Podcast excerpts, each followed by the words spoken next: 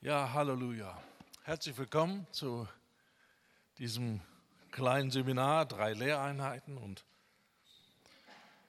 wenn wir es schaffen, dann auch noch hinterher ein bisschen Zeit für Fragen. Okay, ich sag euch mal, was äh, mir aufgetragen wurde, was die Stichworte sind und dann könnt ihr ja so wie ein Lehrer beim Aufsatz am Ende dann prüfen.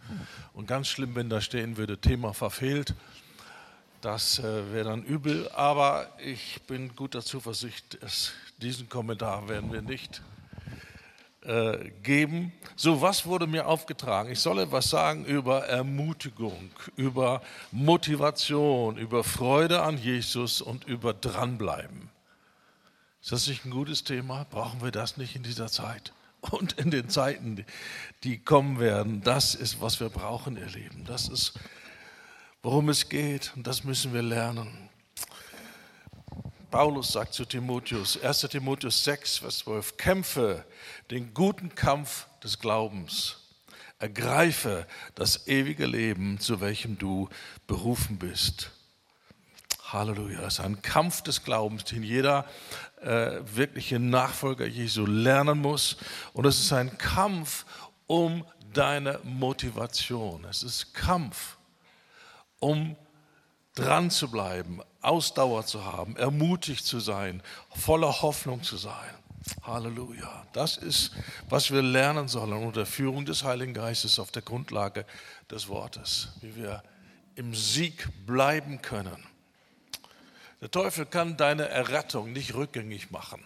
Wenn du dran bleibt. Jesus sagt, wer ausharrt bis ans Ende, wird errettet werden. Wenn du sagst, ich bleibe dran, egal was passiert, ich bleibe dran, der Teufel kann deine Errettung nicht mehr rückgängig machen.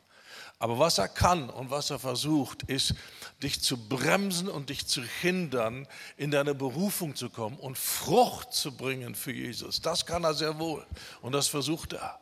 Und er kommt mit allen möglichen Dingen daher, die uns aufhalten sollen. Er kommt mit Entmutigung, mit Enttäuschung, mit Hoffnungslosigkeit, mit Kraftlosigkeit, mit Müdigkeit, mit Trägheit, mit Ablenkung. Weiß ich immer, wovon ich spreche?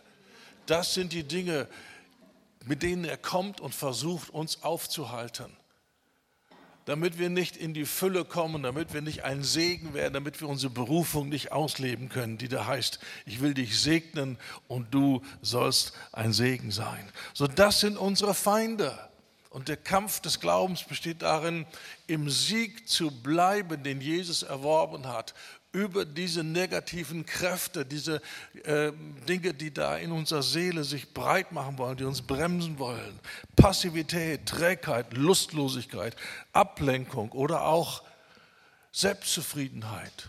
Es ist alles gut schon, es passt schon so und da ist kein Streben mehr nach mehr und da ist kein Streben Herr, lass das Maß deines Segens durch mich für andere zunehmen. Ich bin gerettet und das ist gut und das reicht mir. Andere mögen irgendwie noch danach streben, irgendwie einen Dienst zu haben. Mir reicht es, wenn ich am Sonntag komme und ich habe so meine Stimmung und das passt so. Ihr Lieben, das passt nicht.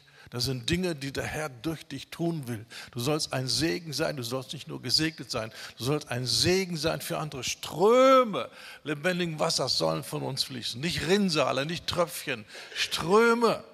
Und wenn wir aufhören zu streben, dass das Maß des Segens durch uns mehr wird, sind wir schon auf dem verkehrten Weg. Da sind wir schon dabei, auf den breiten Weg zu kommen, der schlussendlich zum Verderben führt. So, da ist ein, ein Kampf. Halleluja. Und wie wir das besungen haben, Jesus hat dem Feind die Macht genommen. Er hat gesiegt. Aber jetzt liegt es an uns, diesen Sieg anzuwenden, diesen Sieg zu ergreifen. Paulus sagt, ergreife das ewige Leben. Das heißt nicht, äh, müde dich ab und versuche irgendwie in den Punkt zu kommen, wo du errettet bist. Nein, ergreife das ewige Leben. Mach Raum für das Leben aus Gott. Ja? Das ewige Leben ist das göttliche Leben, das Leben der Zuversicht, der Kraft, der Entschiedenheit, der Ausdauer, der, der, des Überwindens. Das ist das Leben, das Jesus uns gegeben hat. Manche denken bei ewigem Leben an einen Zeitbegriff. Nein, das hat nichts mit Zeit zu tun. Es ist ein Qualitätsbegriff. Es ist das Leben aus Gott. Jesus gekommen, unser Leben zu geben, mal aus göttlicher Sicht. Wir hatten gar kein Leben. Wir dachten, wir leben. Wenn unsere Pumpe schlägt und der Puls irgendwie noch da ist, dann denken wir, wir leben. Aber für Gott ist das Vegetieren das ist weit unter seinem Level. Gott lebt anders. Und Gott hat diese gewaltige Fähigkeit, inmitten von Schwierigkeiten ermutigt zu bleiben. Das kann Gott. Er hätte tausend Gründe an seiner Gemeinde zu verzweifeln in dem Zustand, wie sie jetzt ist. Aber er ist voller Zuversicht. Und wir gehören ihm und sein Leben ist in uns. Und wir werden lernen in schwierigen Situationen, wenn alles nicht so einfach ist, wenn alles nicht so rosig aussieht, ermutigt zu bleiben. Das ist, was wir lernen müssen, diesen Kampf des Glaubens zu kämpfen und in diesem Sieg zu sein und das umzusetzen. Jesus ist gekommen, die Werke des Teufels zu zerstören. In meinem Leben, nicht nur allgemein irgendwie in dieser Welt, in meinem Leben. Und er hat mir verheißen, dass da ein Leben in Kraft ist, wo ich nicht irgendwie unter diesen Dingen bin, unter den Umständen oder unter den Gefühlen. Manche Leute, wenn du mit denen sprichst, sagen, ja, wie geht's? Mhm, ja, ja, ich, ich habe jetzt gerade so ein Tief. Was ist denn das für eine Idee? Ja, Tiefs im Wetterbericht, die gibt es. Ja? Das Dumme an Tiefs ist, die kannst du nicht beeinflussen. Die kommen, die mehren sich aus, irgendwann schwächen sie ab und dann kommt vielleicht ein Hoch, vielleicht aber noch ein Tief. Ja, weiß man nicht, hat man keinen Einfluss darauf. Dein geistiges Leben soll nicht so sein, da ist ein Tief und ich hoffe, irgendwann scheint wieder die Sonne und es gibt wieder einen Hoch. Nein, das ist nicht, das hat nichts mit Passivität zu tun und abzuwarten, sondern das hat was mit Aktivität zu tun. Wir sind verantwortlich für die Atmosphäre, die in unserer Seele herrscht. Wir sind verantwortlich und wir müssen darum kämpfen, wir müssen uns darum kümmern. Und das ist eine, eine, eine ungeistliche Ausrede, wenn wir sagen, ja, es ist alles im Moment schwierig und deswegen habe ich jetzt auch keine Lust und deswegen bin ich ermutigt, aber ich hoffe, die Umstände werden wieder besser und dann geht es mir auch wieder besser. Das ist total heidnisch. Wer so denkt und wer so lebt, hat nicht verstanden, was es heißt, dass Jesus uns sein Leben gegeben hat, ein Überwinderleben. Deine Innenverfassung hat null Komma nichts zu tun mit deinen Umständen. Du kannst in schwierigen Umständen sein. Ich sage nicht, wenn wir durchs, durchs finstere Tal gehen, durchs Tal der Todesschatten, dass wir dann immer das große Halleluja singen und nur vor Freude irgendwie nur so äh, gar nicht mehr uns halten. Ich sage das nicht. Aber es ist ein Unterschied, ob du enttäuscht bist, in Hoffnungslosigkeit dich badest, in Entmutigung drinsteckst oder sagst, ja, die Dinge sind im Moment schwierig und es geht zäh, aber ich bin guter Zuversicht. Ich lasse die Fahne nicht runter. Ich gehe nicht in Ermutigung. Ich gehe nicht in Passivität und Ablenkung. Was wir so gerne tun möchten, wenn es uns geistlich schlecht geht, dann schalten wir wieder die Glotze ein und lass uns berieseln von irgendwelchen Dingen, die uns gar nicht gut tun. Hallo, weiß ja jemand, wovon ich spreche? Ja, das ist keine Lösung, ihr Lieben. Das ist keine Lösung. Sondern die Lösung ist, wir übernehmen Verantwortung, wir kümmern uns um unser Herz. Sprüche 4, 23.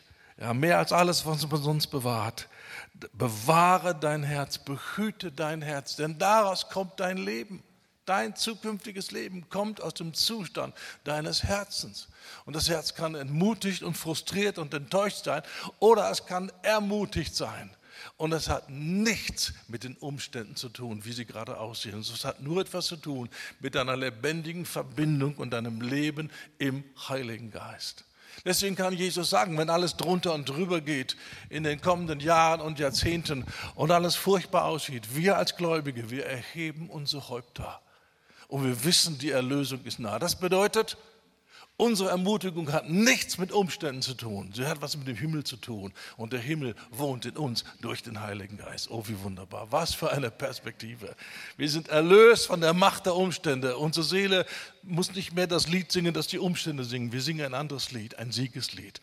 Oh, wie wunderbar. Was für eine Erlösung. Also wollen wir nicht irgendwie es auf irgendwelche Tiefs schieben, die wir nicht beeinflussen können sondern wir können sehr wohl unsere Innenatmosphäre beeinflussen und wir können lernen, in Motivation zu bleiben, in Ermutigung zu bleiben.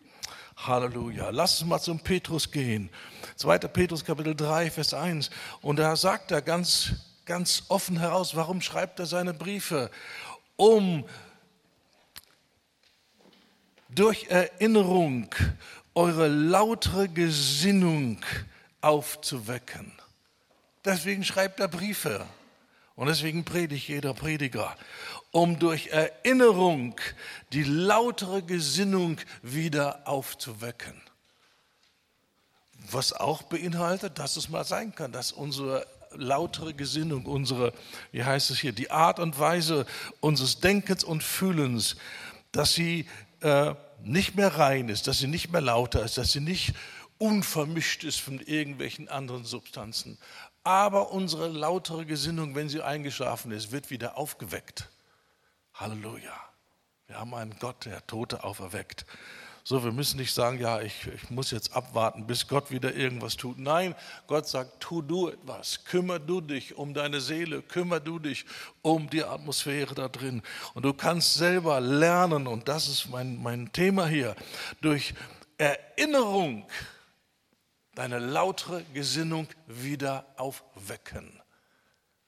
Du kannst sie aufwecken oder du kannst erlauben, dass deine Geschwister das für dich tun. Ja, oder ich versuche das heute für euch hier zu machen. Aber damit wir lernen und wir, wir kommen hier nicht zusammen, dass wir ein bisschen aufgemöbelt werden und sagen, boah, das war jetzt aber gut und hoffentlich in vier Wochen kriege ich wieder irgendwie meine, meine Spritze. Nein, du lernst selber im Sieg zu leben. Ja, um das geht es. Wir wollen hier nicht tolle Meetings haben. Wir wollen Menschen ausrüsten, damit sie wissen, was sie am Montagmorgen, wenn die Sachen nicht mehr so rosig aussehen und wir nicht so eine wunderbare Band haben und die Gegenwart des Heiligen Geistes nicht so spürbar ist, wie wir da noch ermutigt sein können. Vor allen Dingen dann am Dienstag, wenn es noch schlimmer wird. Halleluja, um das geht es.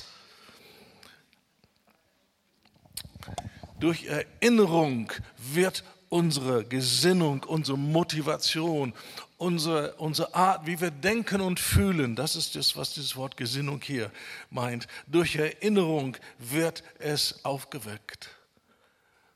Und deswegen sind wir wachsam und deswegen schauen wir, wie denken wir eigentlich, worauf richten wir unsere Aufmerksamkeit, womit füllen wir uns. Paulus sagt es so schön, ja, seht genau zu, wie ihr wandelt. Immer wieder halten wir inne und sagen, okay, was will ich im Leben? Ja, ich will Jesus nachfolgen. Ich will zunehmen in, in, in Klarheit, in Freiheit, in, in, in Frucht bringen. Ich will wirklich in das hineinkommen, was Jesus für mich hat. Okay, das ist, was ich will, ja. Passt jetzt das, was ich jetzt tue, zu dem, was ich will? Stimmt mein tägliches Leben überein mit dieser großen grundsätzlichen Entscheidung? Ja, ich will Gott gefallen, ich will in seinem Leben leben. Seht genau zu, wie ihr wandelt. Das ist eine sehr gute Angelegenheit, das zu lernen, immer wieder mal innezuhalten. Was mache ich jetzt gerade? Womit fülle ich mich? Auf was schaue ich? Womit beschäftige ich mich? Was für Dinge gehen mir da so durch den Kopf? Seht genau zu, wie ihr wandelt. Und uns immer fragen, passt das zusammen mit unserer großen grundsätzlichen Entscheidung. Wir sind erkauft, wir gehören Jesus, wir leben für ihn, für seine Ehre. Passt das noch zusammen? Und wenn es nicht passt, und das werden wir manches Mal entdecken, durch die Art, wie wir leben, worauf wir uns richten, was wir so reden, was wir so denken, was für Gefühle da irgendwie uns bestimmen, was für Fantasien, dann korrigieren wir, sagen nicht, ja, jetzt läuft es wieder mal alles aus dem Ruder, aber ich hoffe, irgendwann wird es wieder besser. Nein, Sobald du merkst, dass du vom Kurs abkommst, kommst du wieder zurück und du bleibst auf Kurs. Du bleibst auf Kurs.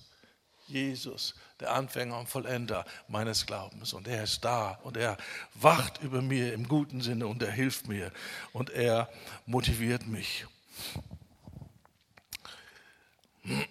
Und da haben wir manches Mal zuallererst, bevor wir uns mit dem, mit dem Guten zu be, äh, beschäftigen haben, da haben wir erstmal zu gucken, gibt es da ein paar Dinge, die wir wieder rausschaffen müssen aus unserem Leben. Geliebte, ich ermahne euch als Fremdlinge und Pilgrime, enthaltet euch von den fleischlichen Lüsten, welche gegen die Seele streiten. Das ist 1. Petrus 2, Vers 11. Wenn wir im Geist leben wollen, dann müssen wir erstmal die Dinge, die das geistliche Leben betrüben und, und trüb machen und kraftlos machen, die müssen wir erstmal rausschaffen. Es macht keinen Sinn, irgendwie versuchen, das Gute zu stärken, solange da noch so viele Fresser sind und so viele Dinge sind, die das Gute bedrücken und unter, äh, unterbinden. Das macht keinen Sinn. Ja. Die fleischlichen Lüste, sagt Petrus, die kämpfen gegen die Seele. Sagt, ja, das ist ja mein Problem. Nein, dein Problem ist, dass du noch nicht verstanden hast. Du hast Autorität, die kämpfen, aber du kannst auch kämpfen. Du kannst sagen, mit mir nicht mehr. Ich bestimme selber, was hier drin abgeht. Ich bestimme die Atmosphäre, in der ich lebe. Und ich werde nicht irgendwelchen zerstörerischen Lüsten mich hingeben, von denen ich weiß, die alles nur noch viel schlimmer machen. Das macht ja alles nur noch viel schlimmer. Ja, das sind falsche Tröster, die uns angeboten werden. Die trösten, oh ja, zu einem hohen Preis. Und es wird alles noch viel schlimmer. Und wir können Nein sagen, Halleluja, weil da ein wunderbarer Heiliger Geist ist. Halleluja, wunderbar. Okay, lass uns an etwas denken, was sehr, sehr motivierend ist. Das Prinzip ist, durch Erinnerung unsere lautere Gesinnung, unsere reine, unvermischte Gesinnung aufzuwecken. Also wir erinnern uns an grundlegende, kraftvolle, motivierende Wahrheiten. Das ist, was wir lernen wollen zu tun. Ja.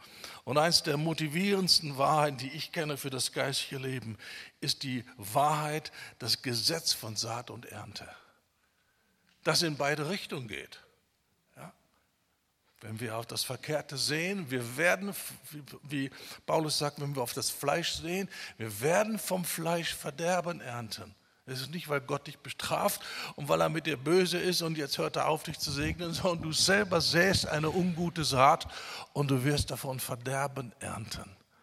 Du kannst aber genauso auch sagen, nein, ich lerne auf den Geist zu sehen. Das heißt, ich treffe Entscheidungen im Alltagsleben in Übereinstimmung mit dem Geschmack und mit der Gesinnung des Geistes. Das heißt, säen. Ich treffe Entscheidungen in Übereinstimmung mit dem Wesen und den Prinzipien, dem Wort Gottes. Ich treffe Entscheidungen. Ja? Und wir können entscheiden. Wollen wir meckern, uns beklagen, jammern, jaulen? Und, und, und, und negativ reden oder wollen wir danken und wollen wir loben? Wir können das entscheiden. Du entscheidest, was aus deinem Mund kommt. Niemand sonst. Du entscheidest das. Wie hat jemand gesagt? Danken schützt vor Wanken. Sehr gut. Loben zieht nach oben. So was kommt aus deinem Munde? Jammern, klagen, die Umstände, die Preise, die Inflation, die Regierung, der Virus. Was kommt aus deinem Mund? Oder kannst du, in dem allen überwinden wir weit durch den, der uns geliebt hat. Egal wie die Umstände sind, die Kraft Gottes in mir ist größer. Ich lebe nicht mehr unter den Umständen. Das ist eine riesige Verheißung, aber gleichzeitig eine ganz große Herausforderung. Das heißt, ich bin jetzt gerufen, wachsam zu sein. Ich bin gerufen, wirklich aktiv zu sein. Halleluja, Halleluja. So was sehen wir. Das, was wir säen, werden wir ernten. Das ist ja das, das Wunderbare. Das ermutigt den Bauer. Er sät und er weiß, es wird eine Ernte geben, wenn alles gut geht. Ja, da sind noch die Faktoren mit dem Wetter, da, da hört dann dieses, diese Parallele oder diese Analogie auf. Aber was wir sehen, werden wir ernten. Was möchtest du ernten? Wie soll die Ernte aussehen? Wie soll dein Leben morgen und in zehn Jahren und in 20 Jahren aussehen? Hast du schon mal darüber Gedanken gemacht? Manche Leute leben so gedankenlos in den Tag hin und denken, ja, was kommt, was kommt. Ja, nein, du kannst deine Zukunft planen. Jakobus sagt, du kannst den Kurs deines Lebens bestimmen durch deine Zunge, durch die Art und Weise, wie du redest. Wow. Ich kann heute dafür sorgen, dass ich morgen im Sieg bin, dass ich morgen ermutigt bin, egal wie die Lage sich verändert. Wow, ich bin befreit von der Macht der Umstände. Ich sorge für meine eigene Innenatmosphäre. Das ist doch Freiheit, das ist doch gewaltig. Scheint euch noch nicht so zu packen wie mich, aber machen wir ein bisschen weiter und ihr könnt auch über diese Wahrheiten dann zu Hause nachdenken. Ich äh, biete auch wieder das Konzept an von diesen drei Teachings. Dann kannst du das alles nochmal nacharbeiten und dann Schritt für Schritt durchbeten, erstmal prüfen, ob das wirklich in deiner Bibel auch so steht und dann tun und dann sehen, ehe da es funktioniert. Und dann kannst du das Konzept nehmen, kannst in deinem Hauskreis das lernen. Muss auch gar nicht sagen, von wem das ist, es ist aus diesem Buch. Ja, mach, was du willst, aber arbeite damit. Halleluja. Ah, hier haben wir die Schriftstelle. Wenn ihr nach dem Fleisch lebt, müsst ihr sterben. Wenn ihr durch den Geist die Geschäfte des Leibes tötet, werdet ihr leben. Und dieses Sterben ist nicht, dein Herz hört auf, du legst dich in die Kiste und das war's. Dein Hunger nach Gott, dein Verlangen nach Gott, deine Sehnsucht, deine lautere Gesinnung wird sterben. Damit fängt es an. Dann kannst du dich noch routinehalber zum Gottesdienst schleppen, kannst auch noch routinehalber deine Dienste machen. Aber nach ein paar Monaten sagst du, es macht alles keinen Sinn und dann, es bringt mir nichts mehr. Und dann hört man auf, seine Dienste zu tun. Dann hört man auf, in Gottesdienst zu gehen. Es bringt mir nichts mehr. Weil von vornherein die ganze Gesinnung verkehrt war. Ja. Und wir können durch den Geist die Werke des Leibes töten. Wir können das. Und wir können das lernen. Paulus redet davon, dass es Dinge gibt, die uns gar nicht gut tun. Unzucht, böse Lust, Begierde und Zorn und all diese Dinge. Und wir können die töten. Hast du jemals gesagt, Herr, lehre mich zu töten? Ja, es wird Zeit, dass wir in einen heiligen Krieg gehen und dass wir gegen diese Dinge aufstehen. Und dann geht es weiter im Galater über, die, über Saat und Ernte. Äh, ab Vers äh, 9. Lass uns im Gutes tun, nicht müde werden. Hey, das ist unser Thema. Nicht müde werden, dranbleiben, ausharren, Ausdauer haben. Wir laufen keinen Sprint, wir laufen einen Marathon. Und so wie es jetzt aussieht, wir werden noch einige Jahrzehnte vor uns haben, auch wenn die Dinge sich in den letzten Jahren dramatisch in die biblische Richtung entwickelt haben. Aber Jesus wird nicht heute Abend kommen und er wird auch nicht nächstes Jahr kommen. Er wird auch nicht, wenn alles so, sich so weiterentwickelt, er wird auch nicht in fünf Jahren kommen. Wir haben noch einen Lauf zu laufen. Wir haben noch etwas zu tun. Und wir wollen mit Ausdauer laufen. So hier geht es darum, müde, nicht müde werden. Guck mal, lass uns im Gutes tun nicht müde werden. Jetzt kommt dieses herrliche Wort, denn was hilft uns nicht müde zu werden, daran zu denken, zu seiner Zeit werden wir ernten. Wir sind immer noch bei Saat und Ernte. Ja. Wir werden ernten, wenn wir nicht ermatten. Wenn wir ermatten und sagen, ich habe gesät, gesät, gesät, da kommt keine Ernte, das war's jetzt, ich gehe jetzt wieder angeln oder weiß ich nicht was, ja, dann wirst du die Ernte nicht sehen. Aber wenn du sagst, nein, ich habe eine konstante Motivation und ich werde niemand und nichts erlauben, mir diese Motivation zu rauben. Ich nehme Verantwortung, ob ich motiviert bin oder nicht. Und ich werde nicht ermatten. Es ist keine Angeberei, wenn ich sage, in zwei Jahren, ich werde nicht ermatten. Ich werde nicht aufhören, den Kampf zu kämpfen, den ich gekämpft habe die letzten 49 Jahre. Ich werde nicht aufhören. Das weiß ich heute schon, weil ich mich festgelegt habe, weil ich mich entschieden habe und weil ich gelernt habe und immer noch lerne, auf mein Herz aufzupassen und zu sagen, wenn da etwas ist, was mich bremsen will, was mich ausbremsen will, was mich entmutigen will, das ist mein Feind den schaffe ich aus meinem Leben. Ich werde nicht zulassen, dass diese Blockaden sich da auftürmen. Halleluja. Das ist möglich. Das ist Leben in der Kraft des Geistes. Lass uns im Gutes tun, nicht müde werden, denn zu seiner Zeit werden wir auch ernten, wenn wir nicht ermatten. So lass uns nun, wo wir Gelegenheit haben, an jedermann Gutes tun, allermeist aber an den Glaubensgenossen so Gutes tun, ist eine Form des Säens. Und wir werden ernten, weil der Gott, dem wir dienen, ist ein Belohner. Er ist ein Belohner. Du machst das nicht für umsonst. Er wird dich reichlich belohnen, überbitten und verstehen und wird dir mehr geben, als du dir erträumt hast. Er ist ein Belohner. Halleluja. Und das ist diese ganze Perspektive. Ich achte darauf, heute die Gott wohlgefälligen, richtigen Entscheidungen zu treffen. Und ich kann mich jetzt schon freuen, es wird eine Ernte geben. Ich muss nicht sagen, ja, hoffentlich klappt es hoffentlich hält Gott auch seinen Teil. Ich weiß es ja nicht. Sondern wir können schon im Säen wissen, da kommt eine gute Ernte. Wir müssen nur schauen, säen wir das Gute. Und dann wissen wir, die gute Ernte kommt. Das ist so wichtig. Ja, manche Leute denken, ja, wer weiß, was morgen kommt. Ich weiß, was morgen kommt. Gutes und Barmherzigkeit werden mir folgen mein Leben lang. Das wird morgen kommen. Ich sage nicht, die Umstände werden toll werden, sondern ich sage, Gutes und Barmherzigkeit werden mir folgen. Das ist keine Angeberei, sondern das ist Vertrauen in Gott und Übernahme meiner Verantwortung. Und dasselbe kannst du tun. Und mir ist das vollkommen wurscht, wie besiegt und wie schwach und wie kompromissbereit und wie wackelig dein Glaubensleben jetzt aussieht. Wenn du diese Dinge, die ich heute hier lehre, tust, du wirst sehen, da geht die Post ab.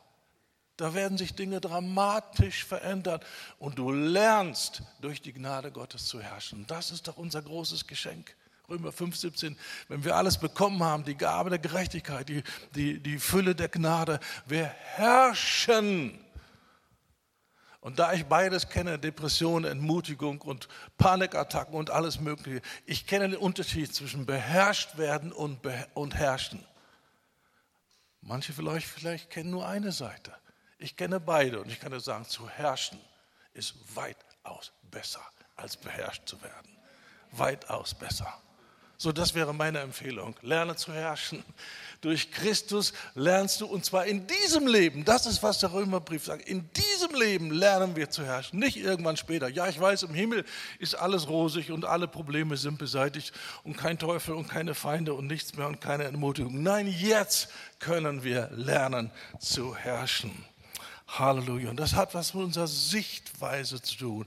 Das hat damit etwas zu tun, ob wir weiter gucken als nur die Umstände sondern wir sehen, wie es am Ende sein wird. Guck mal, nehmen wir mal ein großartiges Beispiel hier von Mose, Hebräer 11, 24. Durch Glauben weigerte sich Mose, als er groß geworden war, ein Sohn der Tochter des Pharaos zu sein. Er wollte lieber mit dem Volk Gottes Ungemach leiden, als zeitliche Ergötzung der Sünde zu haben da er die Schmach Christi für größeren Reichtum hielt als die Schätze Ägyptens. Und wie hat er das hingekriegt?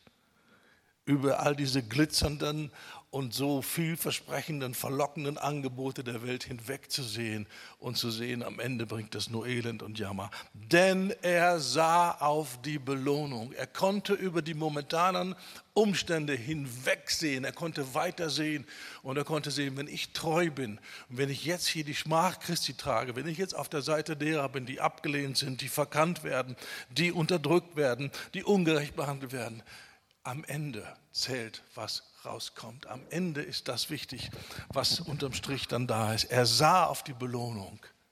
Wir können lernen, auf die Belohnung zu schauen. Gott ist ein Belohner.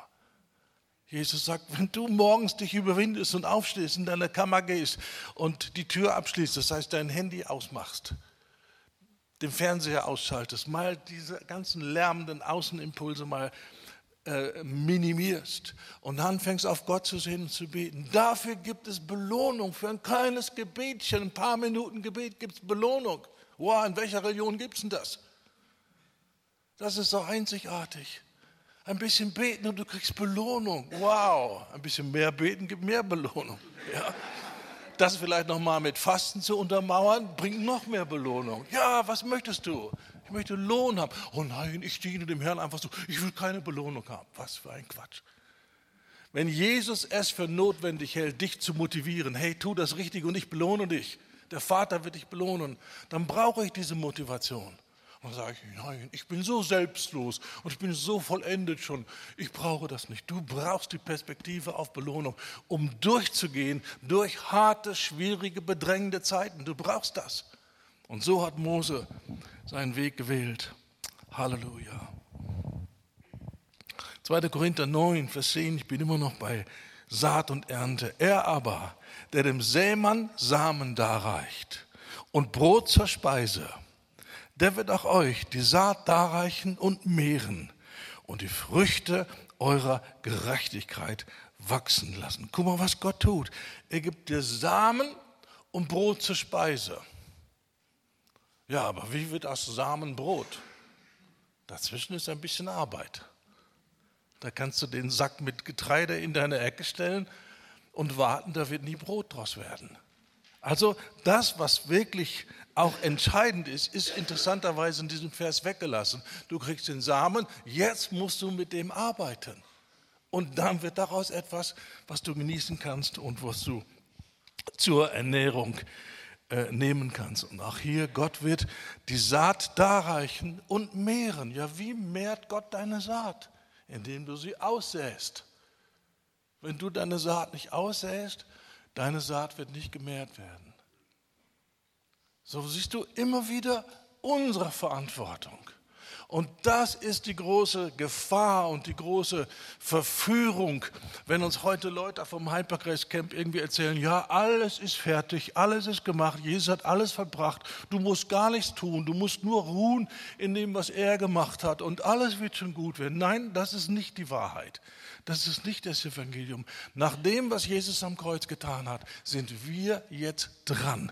Wir sind verantwortlich für unsere Entscheidungen, für unser Leben. Und es ist nicht dieses, was uns da versprochen wird.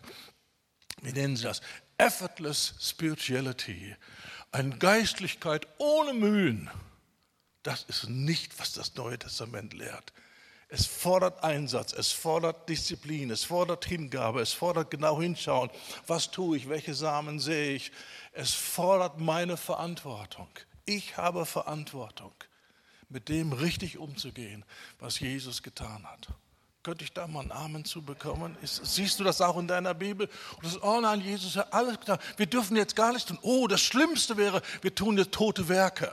Das wäre das Allerschlimmste. Manche Leute haben mehr Angst vor toten Werke als vor Sünde. Und was sie als tote Werke sehen, nennt Paulus als notwendige geistliche Disziplin. Hallo. Es gibt keine mühelose Geistlichkeit. Das gibt es nicht. Nirgendwo wird es in der Bibel erklärt, sondern es wird gesagt, das ist das Glorreiche, was Jesus getan hat, was wir nie hätten tun können. Aber weil er alles getan hat, jetzt sollen wir Schritte gehen, um in den Genuss zu kommen dieser wunderbaren Segnung, die er für uns erworben hat. Wir sind dran nach dem vollkommenen Sieg. So, das ist ein, wirkliches, ein wirklich motivierender Grundsatz. Ja? Der Herr wird seinen Teil tun, wenn wir unseren Teil wir sind jetzt dran, nach all dem, was passiert ist, was vor uns liegt, was uns angeboten wird, nach all den Schätzen, die uns da verkündigt werden. Wir sind jetzt dran. Und Gott wird seinen Teil tun, wenn wir unseren Teil tun, nicht andersherum.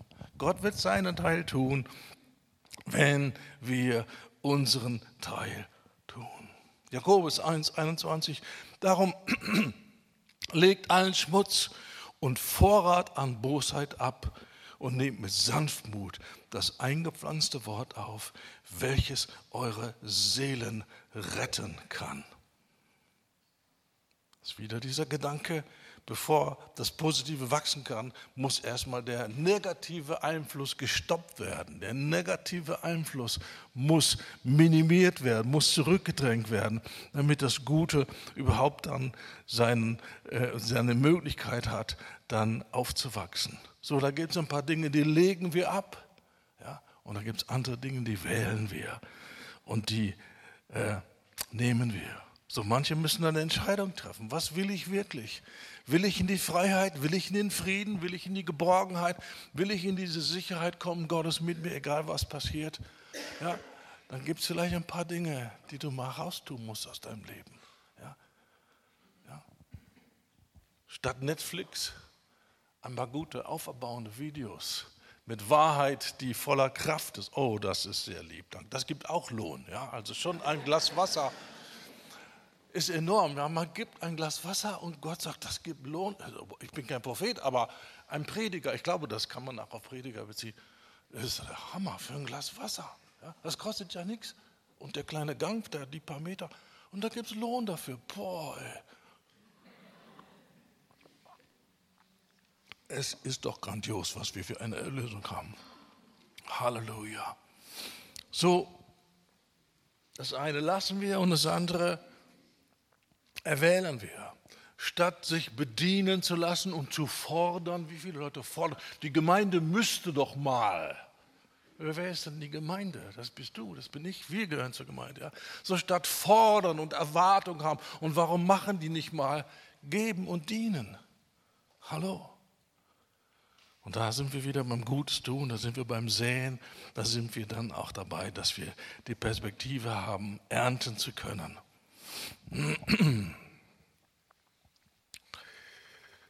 Noch einmal zurück zum, zu der Schriftstelle. Jakobus 1,21. Nehmt das Wort mit Sanftmut auf, das eure Seelen retten kann Das Wort Gottes hat die Kraft, unsere Seele zu erretten. Und eine der ermutigsten Wahrheiten ist, über die Kraft und die Wirkungsweise des Wortes nachzudenken. Wir wecken unsere lautere Gesinnung auf durch Erinnerung. Wir erinnern uns daran, was sagt die Bibel über das Wort Gottes. Und sie sagt, es ist ein Same ein unzerstörbarer Same, ein unvergänglicher Same und ein Same, der Gutes hervorbringen wird, wenn es sich wirklich verbinden darf mit unserem Herzen. Und das ist unsere Verantwortung. Und das Wort Gottes hat die Kraft, unsere Seele zu retten. Das heißt, die Seele in den Genuss zu bringen. Retten ist nicht irgendwie, wie wir das oft verstehen, ja, bist du gerettet oder, oder, oder bist du noch nicht gerettet, heißt, dann verstehen wir, hast du das Ticket schon für den Himmel? Wenn die Bibel von Retten spricht, dann ist es sehr stark auf das Diesseits bezogen. Heilung, Befreiung, Wohlergehen, gesegnet sein, das sind alles Aspekte von gerettet sein. Und die, das Wort Gottes hat die Kraft, meine Seele zu retten, meine Seele dahin zu bringen, das Gute zu genießen, was Jesus hat für mich. Durch das Wort Gottes. Nicht indem ich bitte, bitte, bitte, sondern indem ich das Wort anwende und das Wort benutze als einen Samen, der auf mein Herz gesät wird. Und dann gucke ich danach, dass das alles irgendwie im geschützten Rahmen ist und dass der Same sich verbinden kann, dass äh, bewässert wird, dass keine Vögel kommen, die fressen und dass der Same aufgeht und Frucht bringt. Und da ist unsere Verantwortung. Das hat etwas mit Disziplin zu tun. Das hat etwas mit Geduld zu tun. Der Same wird gesät, aber dann gehen wir nicht nächsten Tag hin und graben aus, wie ich das früher als Kind gemacht habe, mit Sonnenblumensamen. Ja, nächsten Tag buddel ich schon in der Erde, ob schon was keimt. Das ist der beste Weg, den Keimungsprozess irgendwie zum Erliegen zu bringen. Lass das in Ruhe. Du hast gepflanzt, die Erde ist feucht, der Same ist drin, kannst wissen, der geht auf. Es braucht nur ein bisschen Geduld. Ja, so die Wirkung des Wortes hat was mit meiner Reaktion zu tun. Da ist das kraftvolle Wort Gottes und alles, was du brauchst, ist in dem Buch drin. Aber ob das in mein Leben kommt, das hat was mit mir zu tun. Das ist der ganze Gedanke hier. Unsere Gesinnung aufwecken, indem wir daran denken, okay, da ist ein kraftvolles Wort. Das hat die Kraft, meine Seele zu retten, egal was da für Zustände sind, wenn ich dranbleibe und meinen Teil tue. Und ich sage es noch einmal, ich weiß, was Depression ist, ich weiß, was Panikattacken sind, ich weiß, was fürchterliche, nagende Gefühle von Ablehnung von Hoffnungslosigkeit sind. Ich kenne diese Dinge. Aber ich kenne auch Geborgenheit und Frieden und Freiheit und Herrschaft. Und ich sage es noch einmal für die Unentschlossenen, das Zweite ist wesentlich besser als das Erste. Manche sind noch unschlüssig, aber ich will dich motivieren. Ja? So wie Gott sagt, ja, ich habe dir Tod und Leben vorgelegt, Segen und Fluch, jetzt wähle. Und weil da die Zauderer sind, ja, hm, das ist ja so eine Vielfalt von, wie soll ich mich jetzt entscheiden? Das, da sagt er, wähle das Leben. Wahlhilfe nennt man das. Dass du motiviert wirst, das Richtige zu ergreifen. Wähle das Leben. Fluch und Zerstörung und Verwüstung und Langeweile und, und sinnlose Ablenkung haben wir genug gehabt. Das reicht, wir brauchen das nicht mehr. Wir haben schon verstanden, das hilft uns nicht. Und das hilft auch den anderen, die auf den Segen durch uns warten, überhaupt nicht. So lerne dich zu motivieren, indem du denkst. Lass nicht denken. Wir brauchen kein betreutes Denken. Wir denken selber. Wir denken die Wahrheit. Wir denken das Gute, das Richtige, das Konstruktive, das, was Zukunft bringt, was Hoffnung bringt. Ja? Hoffnungslosigkeit wird nicht verschwinden, solange du hoffnungslose Gedanken denkst. Aber du kannst Gedanken ändern. Du hast die Macht. Halleluja. Und das ist das Wort Gottes. Das kann all das, wonach du dich eigentlich sehnst, dir bringen. Geborgenheit Sicherheit statt Ablehnung, statt Ängste, Zuversicht zu haben, keine Angst zu haben vor dem Alltag, keine Angst zu haben vor irgendwelchen un, äh, unschönen gesellschaftlichen Entwicklungen, sondern Zuversicht zu haben. Das können wir lernen, indem wir achten darauf, welche Samen wir sehen und wir lassen das Wort Gottes wirklich in uns aufgehen. Halleluja. Halleluja. Paulus holt die Ältesten Und Ephesus will sich verabschieden und gibt nochmal letzte Ermahnungen. Das sind sicherlich keine Dinge, die er ihnen zum ersten Mal erzählt, aber die letzten Worte haben große Bedeutung. Er sagt, Leute, denkt dran, das Wort, ich gebe euch, übergebe euch dem Wort der Gnade, das Kraft hat aufzubauen. Das Wort hat Kraft aufzubauen. Das ist das Gegenteil von entmutigt sein und frustriert sein und so weiter. Ja. Das Wort Gottes hat Kraft aufzubauen. Oder Paulus sagt es, 2. Timotheus 3,16, das Wort äh, ist gegeben, ausgehaucht durch den Heiligen Geist und es ist fähig, uns alles das zu geben, was es braucht und was Gott für uns äh, erworben hat. Alles, was wir brauchen, ist uns durch das Wort gegeben. Komm, ich lese es nochmal. Unsere Zurüstung, unsere Vorbereitung auf Bedrängnisse sind enthalten in dem Wort. Alle Schrift ist von Gott eingegeben, nützlich zur Belehrung, zur Überführung, zur Zurechtweisung, zur Erziehung in der Gerechtigkeit, damit der Mensch Gottes, das bist du, das bin ich, damit wir ganz zubereitet sind zu jedem guten Werk, völlig ausgerüstet. Das ist, was der Herr möchte. Das, was er uns anbietet. Und dieses für jedes gute Werk ausgerüstet sein, kommt nur auf eine Art und Weise zustande. Nicht, dass du von einer Konferenz zur anderen Konferenz hüpfst und suchst endlich mal den vollmächtigen Mann Gottes, der dir die Hände auflegt und oh Wunder, alle deine Probleme sind vorbei. Vergiss es. Diesen Mann und diese Konferenz wirst du niemals treffen. Statt Passivität, Aktivität. Nicht irgendwer muss mir was machen, sondern ich übernehme Verantwortung für die Art, wie ich denke, wie ich entscheide, wie ich im Licht lebe, was ich tue. Ich bin verantwortlich für mein geistiges Leben. Das ist der Hauptgedanke, den ich hier euch nahebringen will. Und das müssen wir sehen im Wort und nicht nur, ja, das ist ja das Schwierige, da ist so eine, so eine Last der Verantwortung und das macht mich so kaputt. Das ist die falsche Denke. Gott sagt, geh Schritte und ich bestätige diese Schritte. Und jeder kleinste Gehorsamschritt, jedes kleinste Glas Wasser gibt Lohn. Es gibt Lohn, es lohnt sich. Halleluja. Psalm 107, er sandte sein Wort und heilte sie. Wie heilt er durch das Wort? Durch das Wort Gottes, das du annimmst, das du empfängst, das du wachsen lässt, dem du Raum gibst in dir und es bewachst vor den Vögeln, die es fressen wollen. Was für ein inspirierender Gedanke und ich werde das nie vergessen. Das war in den ersten Jahren meines, meines Christseins, wo ich Offenbarung bekommen habe über die schöpferische Kraft des Wortes Gottes. Wir wohnten da in einem Mietshaus dritte Etage oder zweite? Dritte, ne? Zweite. Nee. Zweite Stock, aber dritte Etage. Man zählt ja in Berlin das Erdgeschoss. Wie auch immer. Neben dem Balkon, ein paar Meter weiter, stand eine mächtige Birke. Die war noch höher als, als unser Balkon. Und jedes Jahr ab August hat sie Unmengen von Birkensamen auf meinem Balkon geweht. Mit einem Kehrblech habe ich das rausgeschaufelt und den Nachbarn damit äh, beglückt. Ja. Und irgendwann kam dieser Gedanke, wow, guck dir mal diese Birkensamen an. Die sind so klein. Zwei Drittel davon sind nur Flügel, das ist gar nicht der Samen, das ist nur, damit das Ding fliegen kann. Der eigentliche Same, wenn du die Flügel wegschneiden würdest, ist noch viel kleiner. Und da ist die Kraft drin, eine 30 Meter hohe Birke zu schaffen. Und diese 30 Meter hohe Birke wird säckeweise jeden Herbst Samen machen, mit denen du die ganze nördliche Hemisphäre bepflanzen könntest.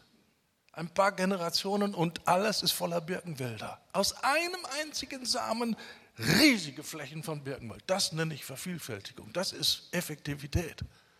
In einem Samen und wie, wie, wie unscheinbar ist der Same im Vergleich zu der stattlichen Birke. Ja, so winzig, so klein.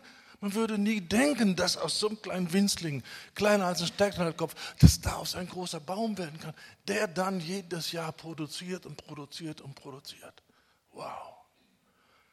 Und ich hatte diese Offenbarung. Lukas sagt, der Same ist das Wort Gottes.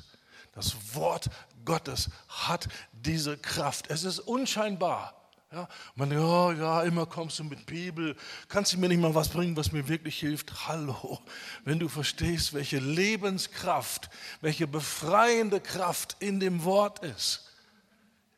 Ihr werdet die Wahrheit erkennen und die Wahrheit macht euch frei. Nicht der vollmächtige Seelsorger, es ist die Wahrheit und das Wort Gottes ist Wahrheit und es, es hat Lebenskraft.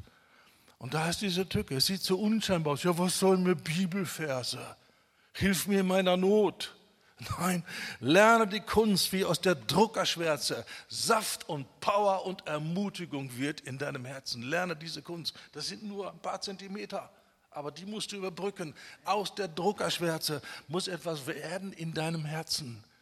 Dann ist die Power da, dann wächst es, dann gibt es Hoffnung und Zuversicht. Der Same ist das Wort Gottes und das ist so, so ermutigend, darüber nachzudenken. Wow, ja, man kann es schnell irgendwie vernachlässigen, man kann es schnell verachten und sagen, ja Mensch, das sind nur Bibelverse. Nein, da ist Geist und Leben enthalten.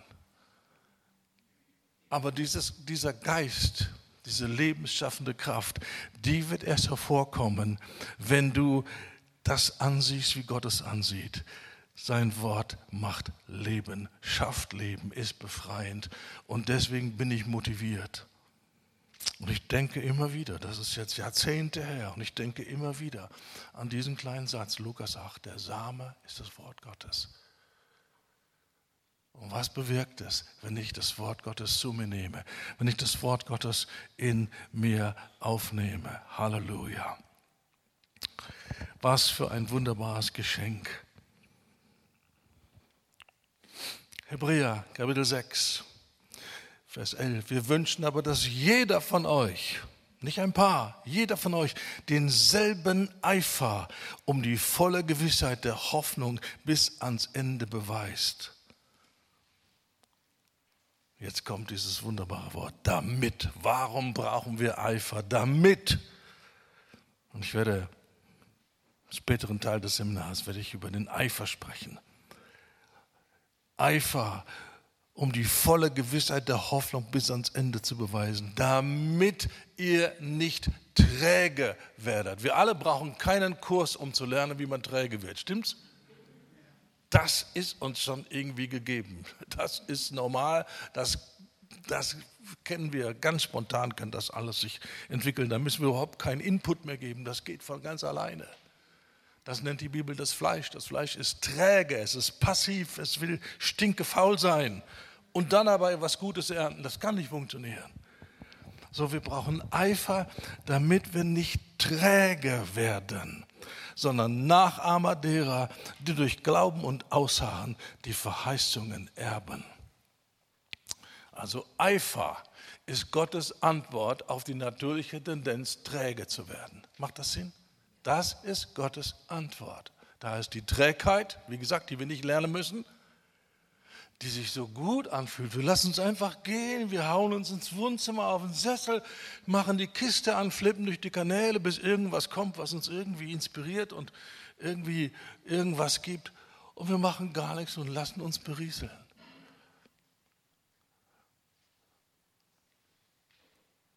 Passivität führt zu nichts Gutem. So, wir wollen aktiv sein und wir brauchen Eifer um nicht träge zu werden. Halleluja. Ach, hier habe ich, guck mal hier. Definition von Eifer. Andere Besetzung wäre Fleiß. Die Ernsthaftigkeit und Anstrengung im Erreichen einer Sache. Ist das nicht eine köstliche Definition? Das ist, was im Griechischen das Wort Eifer bedeutet. Ich sage es noch einmal. Die Ernsthaftigkeit und die Anstrengung, nicht Hypergrace, Anstrengung im Erreichen einer Sache oder im Ausführen einer Tätigkeit. Eifer, Mühe, Geschäftigkeit. So wird vom Griechischen dieses Wort Eifer hier äh, definiert und erklärt. Halleluja. 1. Timotheus, Kapitel 1, Vers 12. Dieses Gebot vertraue ich dir an, mein Sohn Timotheus, gemäß den früher über dich ergangenen Weissagungen, Prophetien, damit du durch, damit du in denselben, in diesen Prophetien, den guten Kampf kämpfst. Das ist unser Thema, wie wir nicht passiv sind, wie wir dranbleiben, wie wir motiviert bleiben. Das ist unser Thema, damit du in denselben, durch diese Prophetien, den guten Kampf kämpfst, den Glauben und ein gutes Gewissen bewahrst. Das ist, was Paulus selber gelebt hat und das gibt er seinem Sohn weiter. Paulus sagt, er war mehrmals im Schiffbruch, war auf offenem Meer, äh, glaube für drei Tage oder was sagt er, oder zwei Tage, ich weiß nicht mehr genau, jedenfalls länger als zehn Minuten. Ja? Und wäre das nicht die perfekte Gelegenheit gewesen, in Entmutigung zu kommen? Du hast so ein Stück Treibholz, an das klammerst du dich fest, hast nichts zu trinken, außer Meerwasser, was du nicht trinken solltest. Und du bist da ganz alleine auf dem Mittelmeer, fernab von irgendwelchen Städten oder Häfen oder irgendetwas. Das ist die perfekte Gelegenheit für den Teufel zu kommen. So, na, Paulus, willst du immer noch predigen, alle Zeit Sieg in Christus? Das sieht aber gar nicht nach Sieg aus. Das sieht ziemlich übel aus, die Situation. Also wenn ich du wäre, ich würde schnell den Mut sinken lassen. Du hast keine, keine Perspektive. Niemand wird dich hier finden, niemand sieht dich, niemand wird dich retten. Das war's. Vergiss es. Segne das Zeitliche. In schwachen Situationen kommt der Teufel so, nicht wahr? Dann brauchen wir gar nicht mit dem Treibholz auf dem Mittelmeer zu sein, da könnte schon eine Kündigung reichen. Oder irgendwelche anderen Dinge.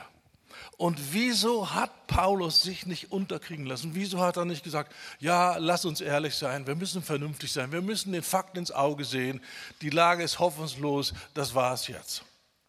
Er hatte eine Prophetie. Er hatte ein Wort von Jesus, du wirst vor dem Kaiser stehen.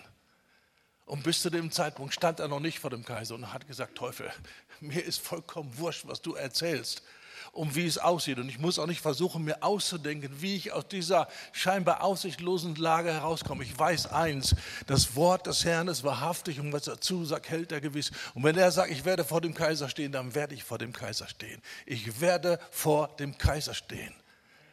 So was hat ihm Kraft gegeben, nicht in Entmutigung zu gehen? Eine Prophetie. Und jetzt sagt er zu Timotheus, durch die Prophetien kannst du kämpfen. Durch die Prophetien kannst du den Kampf des Glaubens kämpfen und kannst dieser Versuchung aufzugeben, widerstehen. Gib nicht auf. Wer ausharrt bis ans Ende, wird gerettet werden. Und das war noch nicht das Ende und er wusste das. Ich werde vor dem Kaiser stehen. Und ich muss nicht dem Teufel irgendwelche Erklärungen abgeben, wie das möglich sein könnte, wie meine Rettung aussieht, wie ich aus dieser ausweglosen Situation rauskomme. Ich muss einfach nur sagen, der Herr hat gesagt, der Herr hat gesprochen und das Wort des Herrn wird sich in meinem Leben erfüllen. Das ist, was Josef gemacht hat. Über all die Jahre als junger Mann hat er eine Prophetie bekommen und es ging alles rückwärts. Und dann ging es mal aufwärts und dann ging es noch weiter tiefer runter. Und er blieb dran, wie heißt es, bis das Wort des Herrn sich erfüllte. All die Jahre hat er sich bewahrt vor Enttäuschung, vor Entmutigung, vor Bitterkeit und vor Rachegedanken durch das Wort des Herrn. Er hat sich bewahrt. Und du brauchst diese Kraft des Wortes Gottes. Du brauchst diese Weissagungen. Sagt ja, das ist ja mein Problem. Ich renne von einer Prophetenkonferenz zur anderen und ich werde immer übersehen und keiner hat ein mächtiges Wort für mich. Ich weiß, wie sich das anfühlt. Ich bin mal auf einer, ein, das war noch nicht mal eine Konferenz, das war nur ein privates Treffen im Wohnzimmer von vielleicht na, höchstens 13, 14, vielleicht 15 geistliche Leiter. Und einer der mächtigsten Propheten, wie sie so äh, anerkannt waren, der, äh, der Neuzeit war da. Und er hatte für alle ein Wort. Ich dachte, wow, bloß für einen hat er keins gehabt. Und das war ich. Kannst du dir vorstellen, wie ich mich da gefühlt habe? Für jeden der Leiter hatte ein Wort gehabt. Und dann war er fertig, sei so, das war es, mehr habe ich nicht. Und einer hat kein Wort gekriegt. Und das war ich. Boah, musste ich dem vergeben.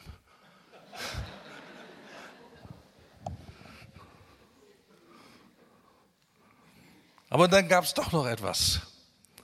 in der Halle. Er ging mit seinen Bodyguards dann irgendwie raus und drehte sich um. Ich stand da vorne gerade, war da am Gucken, was der Mann Gottes macht. Ich stand da und er sagt zu dem, und ich habe das gehört, der hat Autorität. Wow, das hat mich aufgebaut. Wow, es ist keine Prophetie, es ist einfach nur, er denkt das, ja, aber wow, das hat mir so gut getan. Halleluja. Oh, Halleluja. In der Kraft der Weissagung kämpfen wir diesen Kampf des Glaubens und wir, wir hüten uns vor Entmutigung. Wir hüten uns davor, wie man so schön sagt, die Flinte ins Korn zu werfen oder die Segel zu streichen oder äh, was auch immer irgendwie wegzuschmeißen. Halleluja. Das ist, was die Jünger hätten tun sollen, aber nicht verstanden haben. Jesus mit den Jüngern unterwegs und dann gibt er ihnen den Auftrag, lasst uns ans andere Ufer fahren. Und dann fahren sie los und in der Mitte des Sees kommt ein mächtiger Sturm. Und das Wasser füllt das Boot und, und die Profis, die Profifischer und Seeleute kriegen Angst. Und dann in ihrer letzten Verzweiflung wecken sie Jesus, der interessanterweise schläft.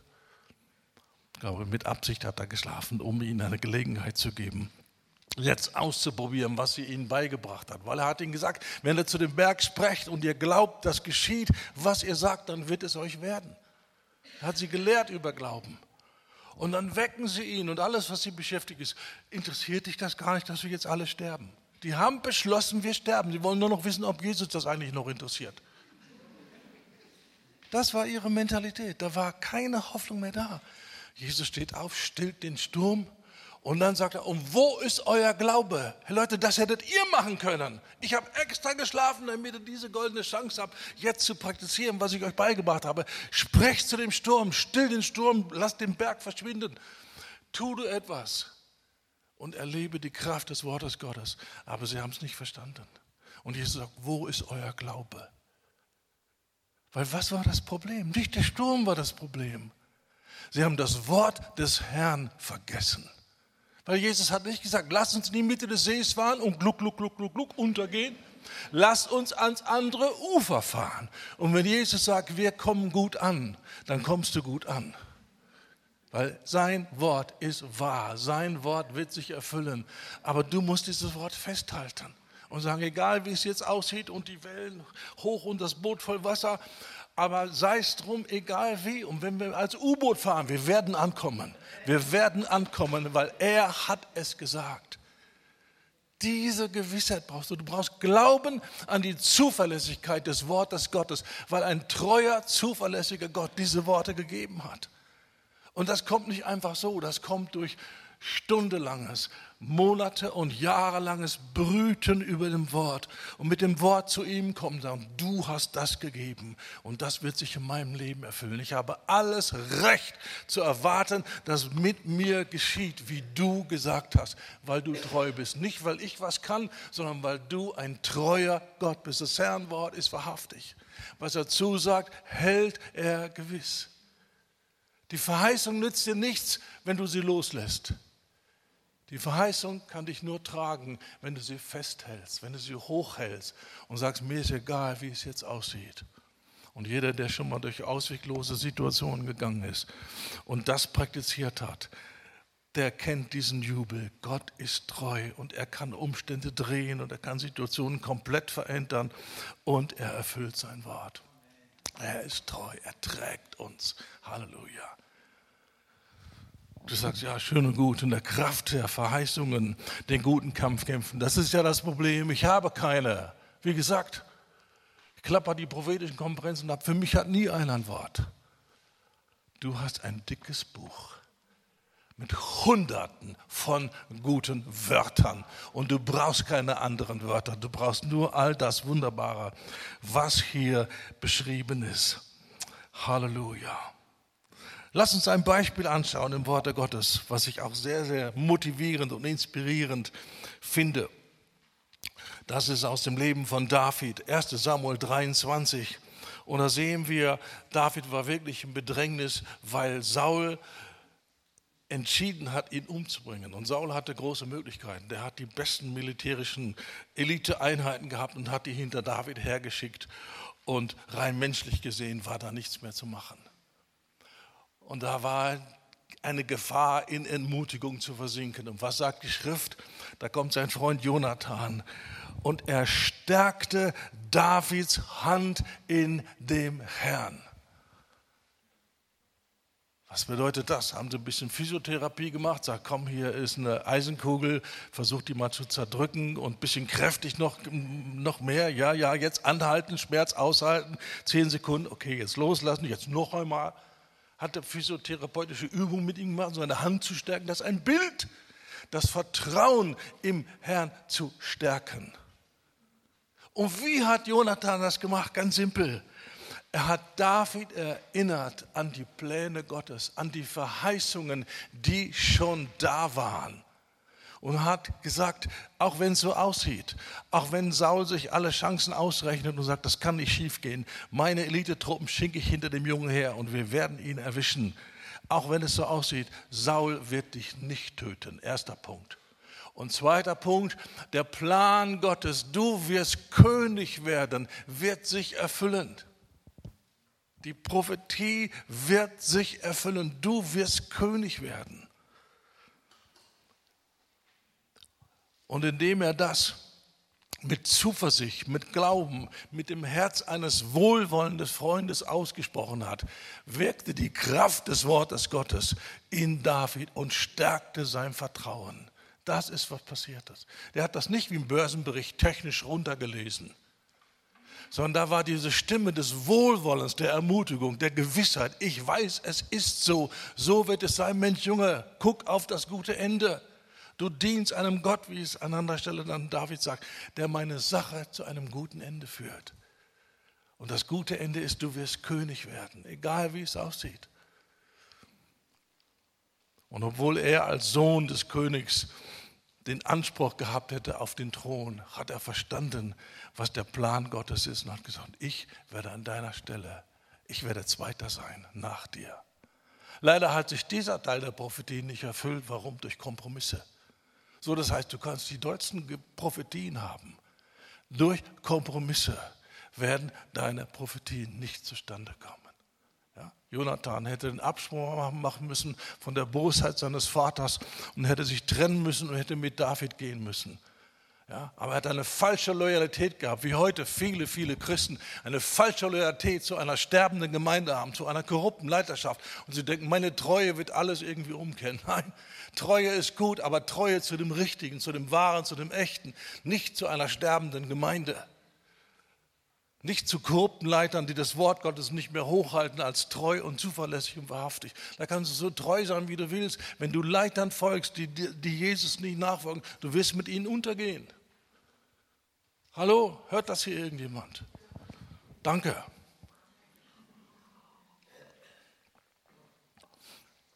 Aber der erste Teil, weil David gewusst hat, mit Verheißungen umzugehen. Dieser Teil hat sich erfüllt und David wurde König. Halleluja. Und zum ersten Mal hat sich erfüllt, was schon Jahrhunderte vorher angekündigt wurde. Eine siegreiche Nation unter Gott. Keine Bedränger mehr von draußen, sondern nur Segen, nur Frieden, nur Wohlergehen, nur Harmonie. Der Segen Gottes pur im ganzen Land das von anderswo Könige gekommen sind, wollten das angucken. Wir haben gehört, und was hat die Königin nachher gesagt? Man hat mir ja nur die Hälfte erzählt. Die war überwältigt von dem Segen und von dem Reichtum und der, der, der göttlichen Ordnung und der, der, der Friedfertigkeit dieses Landes. Unter David und dann auch noch äh, mit seinem Sohn Salomo. Da wurden uralte Verheißungen. Ihr werdet Ruhe haben von, uns, von euren Feinden. Und sie fliehen und ihr seid in Herrschaft und ihr seid in Freiheit und Wohlergehen in allen Bereichen des gesellschaftlichen Lebens. Das hat sich zum ersten Mal erfüllt unter David. Halleluja. So, es war nicht nur eine Prophetie, die ihn betraf, die hat auch sein ganzes Volk betroffen. Und du hast Prophetien, die betreffen nicht nur dich, die betreffen auch die, die um dich herum sind.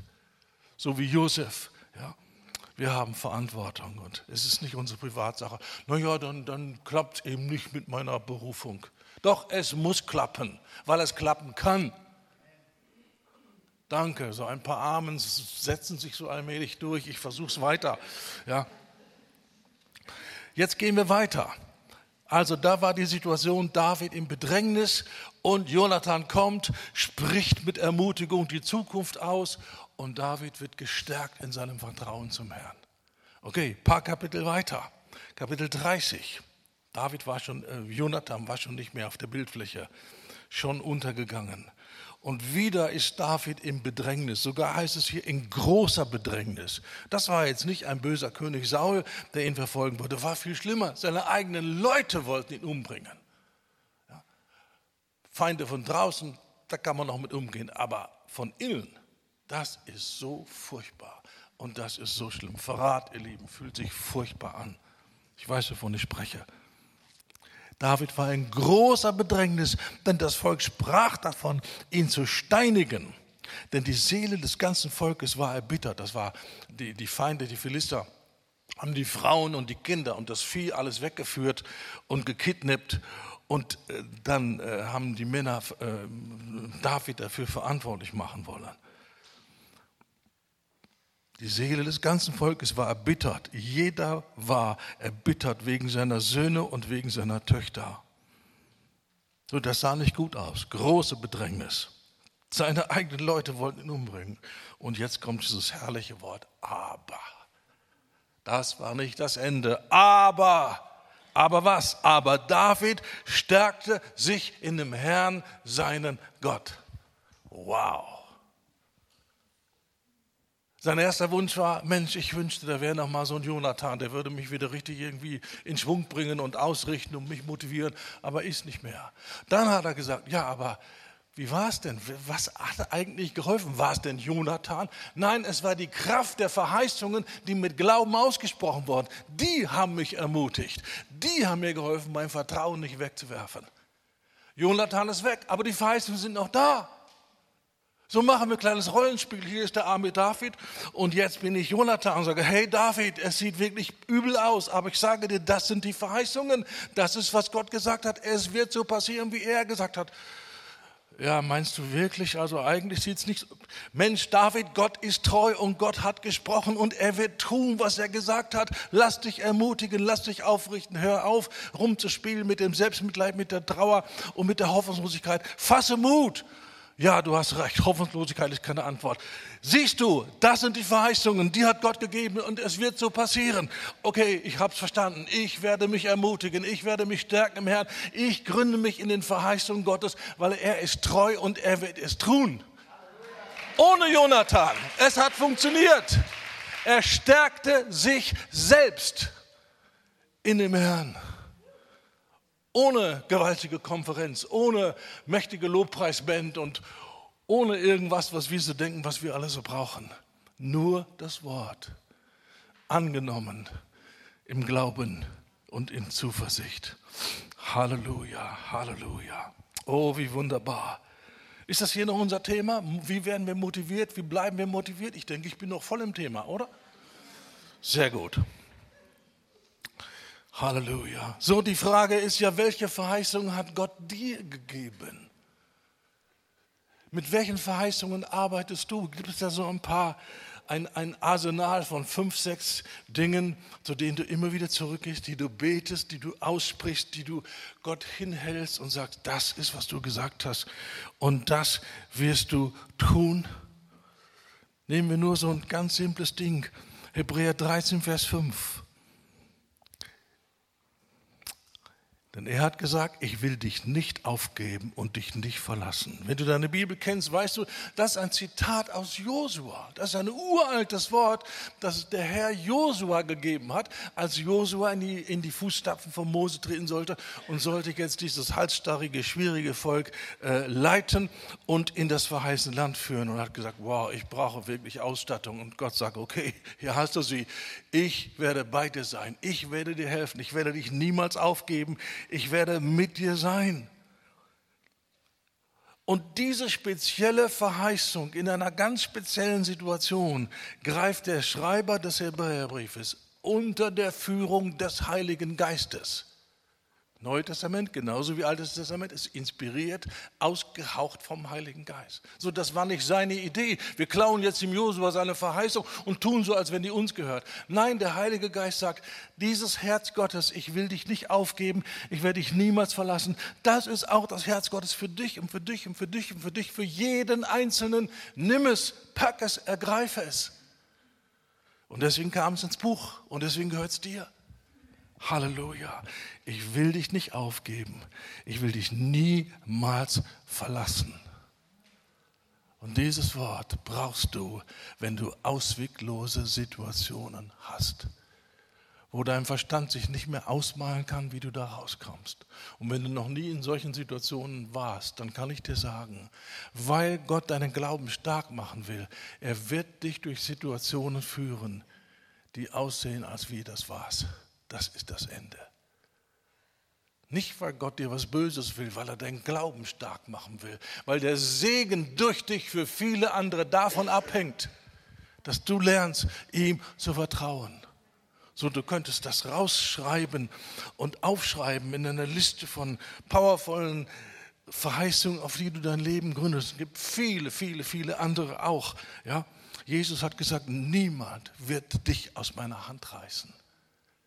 Du wirst niemals schutzlos sein, du wirst niemals ungeborgen sein, du wirst niemals den Angriffen des Feindes ausgeliefert sein, sondern er hält dich.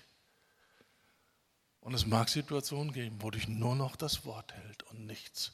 Und die Fachleute, die Experten oder vielleicht die Ärzte oder alle möglichen anderen Leute, die es wissen müssten, die sagen, ja, leider haben wir schlechte Nachrichten.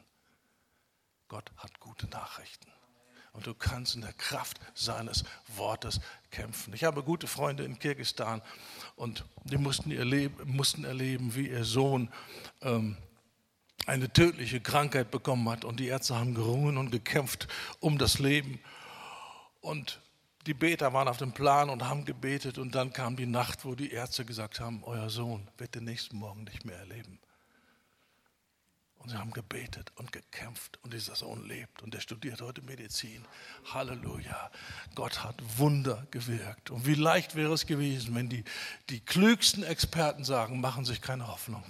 Da ist nichts mehr zu machen. Bereiten sich auf das Schlimmste vor. Und dann zu sagen, nein, aber Gott hat gesagt, Gott ist treu und Gott ist größer als das Wort der größten Experten. Halleluja. Und da lernen wir, diese Verbindung, diese Gewissheit, diese Zuversicht. Und ob ich schon wanderte durch finstere Tal der Todesstadt, ich fürchte kein Unglück, denn du bist bei mir. Er ist da. Er trägt uns und er bringt uns durch. Halleluja. Oh, Halleluja.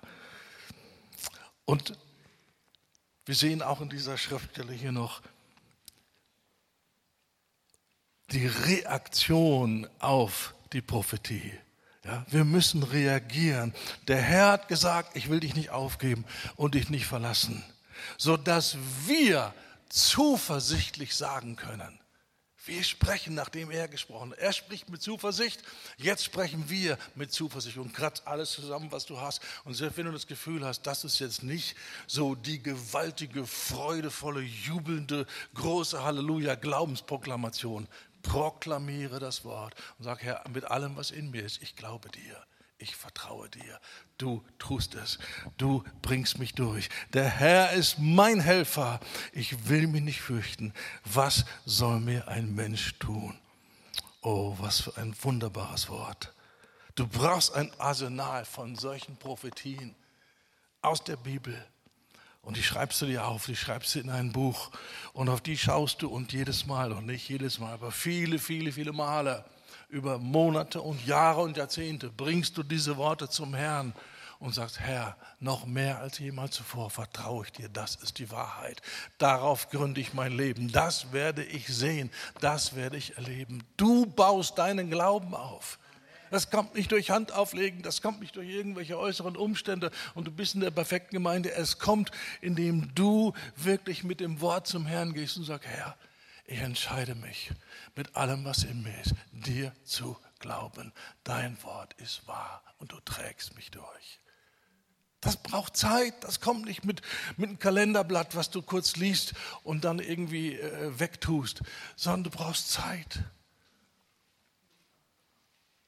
Lasst das Wort reichlich in euch wohnen. Kolosser 3,16. Reichlich. Du weißt ja gar nicht, was reichlich ist. Okay, dann mach eine Schippe drauf. Lass es wohnen in dir. Manche lassen leider nur das Wort am Sonntagmorgen zu Besuch kommen. Aber es darf nicht wohnen. Es darf nicht die Wohnung neu gestalten, Möbel umstellen und sagen, das Zeug muss raus hier. Das Wort darf nicht wohnen. Es kommt nur zu Besuch und dann bleibt alles, wie es vorher ist. Nein, das Wort will wohnen. Er selber will Wohnung machen. Und wenn er Wohnung macht in unserem Herzen, da gibt es ein paar Dinge, er sagt das kommt raus. Das werde ich dir abgewöhnen. Damit bin ich nicht einverstanden. Ich liebe dich und ich werde nicht zulassen, dass du mit diesem Zeug weiterlebst. Ich helfe dir, ich diszipliniere dich. Ist das so? Ist das Jesus? Alle, die ich liebe, überführe ich. Offenbarung 3, ich überführe und züchtige, nicht schlage, züchtige, das was total anderes. Jesus züchtigt uns. Er schlägt nicht wie ein, ein zorniger Vater mit einem Riemen brutal auf dich ein oder mit einem Knüppel oder so etwas, sondern er züchtigt dich so dosiert, dass du deine Lektion lernst und weißt, okay, da muss ich darauf achten. Diese Dinge sind gefährlich für mich. Das geht nicht und davor werde ich mich hüten und Gott wird mir Gnade geben. Nein zu sagen zu den verlockenden, so schön aussehenden, leckeren Versuchungen und Angeboten, die die Welt bringt. Wir sagen Nein, weil wir verstanden haben, es geht um ihn, es geht um seine Ehre. Halleluja, Halleluja. Philippa 1,16. Ich bin ebenso in guter Zuversicht, sagt hier Paulus als geistlicher Vater zu der Gemeinde, dass der, der ein gutes Werk in euch angefangen hat, es vollenden wird bis auf den Tag Jesu Christi. Was für eine Prophetie. Und die gilt dir. Wenn das der ganzen Gemeinde von Philippi geht, dann gilt es auch dir und du kannst es nehmen. Gott hat ein Werk begonnen. Wer kann sagen, seit meiner Bekehrung bin ich in einem wenigstens etwas besseren Zustand als vor der Bekehrung? Wer könnte das sagen? Okay, doch ziemlich viele. Ja? Und es ist nicht das Ende, es geht weiter, es wird noch besser.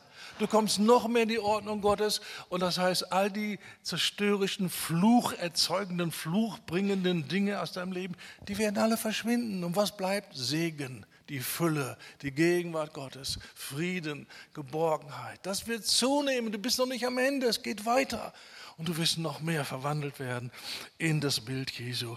Gott ist voller Zuversicht. Paulus hat diese Zuversicht von Gott. Die hat er sich doch nicht in Rippen geschrieben, hat nicht äh, geschnitten, hat auch nicht gesagt, ich war auf der Unität und da habe ich dann gelernt, zuversichtlich zu sein, sondern Gott hat das in ihn hineingelegt und er drückt das Herz Gottes aus. Das wird er tun. Er hat ein gutes Werk begonnen und er wird es vollenden. Halleluja. Oh, Halleluja. Römer 12. Vers 11. Im Fleiß oder wieder Eifer, dasselbe Wort, wir hatten es vorhin schon. Im Fleiß nicht säumig, sondern brennend im Geist, dem Herrn dienend. Wieder der, die Aufforderung, Fleiß, Eifer ist die Alternative zu Trägheit, zu Passivität und zum Nachlassen. Und Eifer wird uns helfen, dran zu bleiben.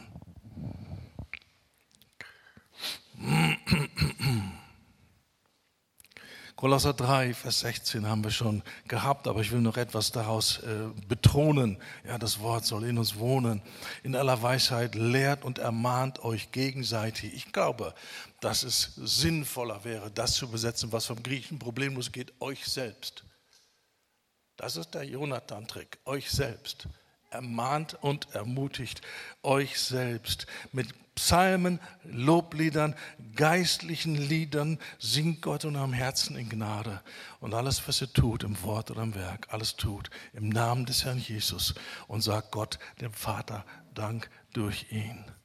Paulus lehrt in Römer 6, wir sollen uns jetzt dafür halten, nach allem, was passiert ist und nach dem, was wir verstanden haben, was das Kreuz ist und dass wir mit ihm auferweckt sind und sein Leben ist in uns. Wir halten uns dafür, dass wir jetzt für Gott leben, so wie Jesus auf der Erde vor dem Vater gelebt hat. Dafür sollen wir uns halten, damit rechnen. Es hat mit Gefühle gar nichts zu tun. Wir rechnen damit. Das ist so, das sind Tatsachen. Und wir leben jetzt für ihn. Und das greift er wieder auf. Alles, was ihr tut, im Wort oder Werk, alles tut im Namen des Herrn Jesus. Und sagt Gott, dem Vater, Dank durch ihn. Das ist eine neutestamentliche Entsprechung zu David stärkte sich selbst in dem Herrn. Und unter anderem im Psalmen, Loblieder, wird hier auch noch erwähnt, geistliche Lieder, eigentlich geistgewirkte Gesänge. Das ist, was wir vorhin ein bisschen versucht haben in der Anbetung. Geht noch besser, geht noch mehr aus allen Rohren und noch mehr äh, mit Dynamik und mit noch mehr Wow und der Heilige Geist fließt durch mich und macht jetzt Jesus groß. Wir sind am Üben. Ja. Dank sei Gott für kleine Anfänge, aber lass uns auch dranbleiben, die noch auszubauen und da weiter weiter reinzugehen, zu singen im Geist als Gemeinschaft, ist so powerful, ist so wichtig. Und es ist ein Jammer, dass in vielen Gemeinden das schon ausgestorben ist. Aber Paulus redet davon, von geistgewirkten Gesängen. Und das ist, was Paulus sagt, wer in einer Sprache betet, er baut sich selbst. Und dieses Wort bedeutet ein Haus bauen, Stein für Stein ein Haus bauen. Wenn du beim Sprachenreden daran denkst, jetzt baue ich an meinem geistlichen Haus. Wow. Stein für Stein kommt aufeinander. Du baust etwas. Du baust ein Haus, dein Glaubenshaus, dein Lebenshaus durch das Beten in Sprachen. Und dann achte darauf, dass du so in Sprachen betest, wie Paulus das sagt. Ich habe das die ersten Jahre überhaupt nicht verstanden und habe es verkehrt gemacht und habe wenig gespürt von dieser Auferbauung. Beziehungsweise für mich war immer die Frage, ja, kann man die Auferbauung auch genießen oder ist es nur etwas, was man im Glauben so für, für, für wahr halten soll? Eine Auferbauung, die du nicht genießt, ist keine Auferbauung. Da soll etwas passieren, Belebung, Ermutigung, Inspiration soll fließen. Aber wenn du so falsch in Sprachen betest, wie ich das getan habe, ja, da kommt nicht viel mit der Auferbauung. Ich habe verstanden, ja, wenn ich in Sprachen bete, dann äh, verstehe ich das selber auch nicht. Okay, aber soll ja eine Auferbauung kommen. Na gut, dann kann ich ja die Zwischenzeit nutzen und arbeite meine To-Do-Listen durch. Das funktioniert nicht. Paulus hat anders in Sprachen gebetet. Wie hat Paulus in Sprachen gebetet? Er hat in Sprachen gebetet und der Verstand darf mal Pause machen. Kommt zur Ruhe, fährt mal runter. Und das erreichen wir nicht, indem wir die Gedanken versuchen irgendwie einzufangen und irgendwie beieinander zu halten, sondern das erreichen wir, indem wir uns bewusst machen, wenn ich in Sprachen bete, betet mein Geist dass der Heilige Geist in mir, der gibt mir jetzt diese Sprache. Und jetzt fließt der Heilige Geist durch meinen Geist, durch meine Willensentscheidung, durch meine Sprach- und Stimmorgane, fließt jetzt durch mich in meine Umgebung. Und ich, ich, ich richte meine Aufmerksamkeit auf die Quelle, auf den Heiligen Geist. Und dann kommt die Auferbauung. Dann sprudelt es, dann wird es ermutigend, dann blubbert es und quillt und quillt und, und alles das. Aber wenn wir hier oben im Verstand noch irgendwelche anderen Dinge versuchen zu erledigen, das wird nicht funktionieren. Der Verstand kann mal Pause machen, der produziert gar nichts. Und unser Geist kriegt die volle Aufmerksamkeit. Der Heilige Geist wirkt in unserem Geist. Und dann werden wir das erleben, dass das Beten in Sprachen uns wirklich auferbaut. Halleluja. Und um das geht es. Motivation. Dieser, dieser Glaube wird wieder ganz frisch und ganz neu. Gott, der Heilige Geist, der Kreative, der, der, der so unendlich schöpferisch ist, der ist in mir. Der ist ganz nah. Der Teufel möchte uns das Gefühl geben, ja, da bist du und Gott ist ganz weit weg. Nein, Gott ist ganz nah. Das Wort ist dir nahe in deinem Munde und in deinem Herzen. Das ist das Wort des Glaubens, das wir predigen, sagt Paulus, Römer 10. Das Wort ist dir nahe.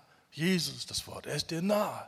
Durch den Heiligen Geist, der in dir ist. Jesus ist neben dem Vater auf dem Thron, aber Gott, der Heilige Geist, ist in mir. Niemand ist mir so nahe wie der Heilige Geist. Und ich kann diese Gemeinschaft mit ihm genießen und bete unter seiner Führung Worte des Lebens, Worte des Segens, Worte des Lichtes, mächtige Worte, die meine Umgebung prägen, die meine Zukunft prägen. Ja, wie viele Leute habe ich gehört, ja, Geistestaufe hm, habe ich auch mal gehabt, habe auch mal eine Weile in Sprache. Aber weißt du, das hat mir nichts gebracht und dann habe ich das aufgehört. Was soll das überhaupt? Nur so ein Blabla und Schaka, Schaka, Schaka. Paulus sagt, wenn ich in Sprachen bete, dann rede ich Geheimnisse im Geist. Und wie bei allen Dingen in unserem geistlichen Leben, das Entscheidende ist nicht, dass wir tun, was wir glauben. Und wenn ich glaube, dass ich Geheimnisse rede im Geist, bete ich ganz anders in Sprachen, als wenn ich denke, ja, was soll mir das Geplapper, Schaka, Schaka, Schaka, da kommt ja auch nichts bei rum. Da versteht ja kein Mensch und was soll das bewirken? Wenn Paulus sagt, ich rede Geheimnisse, dann wähle ich zu glauben, ich rede Geheimnisse. Ja, aber du verstehst die ja nicht. Ja und? Macht doch nichts. Trotzdem sind sie kraftvoll. Ja? Am Anfang, Mose Kapitel 1, Gott sprach, Licht sei. Ja? Stellen wir mal vor, theoretisch, du wärst damals schon da gewesen. Also da ist Gott, der spricht und du stehst daneben und er sagt, Licht sei. Glaubst du, der hätte Deutsch oder Badisch gesprochen oder irgendwas? Wahrscheinlich irgendeine Sprache, die du nicht verstehst. Ja, was soll das? Man versteht ja nicht, was gesagt wird. Im nächsten Moment ist Licht da, was es vorher nicht gab. Und das rast seit diesem Moment in affenartiger Lichtgeschwindigkeit durch ein nicht endendes All. Und dann sagst du, ja, man versteht ja nicht, was passiert, was geredet wird. Hallo. Wenn Gott spricht, geschieht etwas. Ob du das verstehst oder nicht, das ist ja das Geniale. Er redet Geheimnisse, er redet über deine Zukunft, er redet über Projekte, er redet über Dinge, die du zum Segen gesetzt werden könntest und wie es seinem Willen entspricht. Wenn du das alles verstehen würdest, du würdest bei jedem zweiten Satz auf die Bremse treten. Nee, halt, stopp, das, das davor habe ich Angst. Das will ich niemals, das traue ich mir nicht, das glaube ich nicht, das will ich nicht. Und Gott sagt, pass auf, entspann dich, lass die Worte durch dich fließen und du hast keine Möglichkeit, Nein zu sagen. Du hast keine Möglichkeit, auf die Bremse zu treten. Es wird geschehen, das Wort des Herrn fließt durch dich. Ist das ermutigend? Ich finde das extrem ermutigend. Und ich zwinge mich, an solche Dinge zu denken. Nicht nur, wenn ich so eine Botschaft vorbereite, sondern das ist mein Leben. Ich zwinge mich an Dinge zu. Was, du zwingst dich? Das klingt mir aber sehr unfrei. Was unfrei ist, ist mein Fleisch. Ich bin frei, ich herrsche. Halleluja. So, das ist mein Gedanke. Das ist der Punkt. Unsere, unser Engagement, unser, unser Dazutun. Halleluja. Ja, ich sehe, wir sind schon in der Pause. Aber habt ihr den Punkt verstanden? Du bist zu äußerster Aktivität aufgerufen und du widerstehst und du sagst, ich lasse mich nicht mehr gehen, ich lasse mich nicht mehr treiben, ich lasse nicht mehr das schöne, angenehme, lauwarme Wasser des, Bad, des Selbstmitleids in die Badewanne laufen und dann lege ich mich da rein und keiner versteht mich und keiner kennt mich und keiner will mich und alles ist so furchtbar. Das gibt einen gewissen Trost und hinterher wird alles noch viel schlimmer. Versteh, widerstehe diesem falschen Trost oder wie immer dein Tröster aussieht, widerstehe und komm zu den richtigen Tröstern. Amen.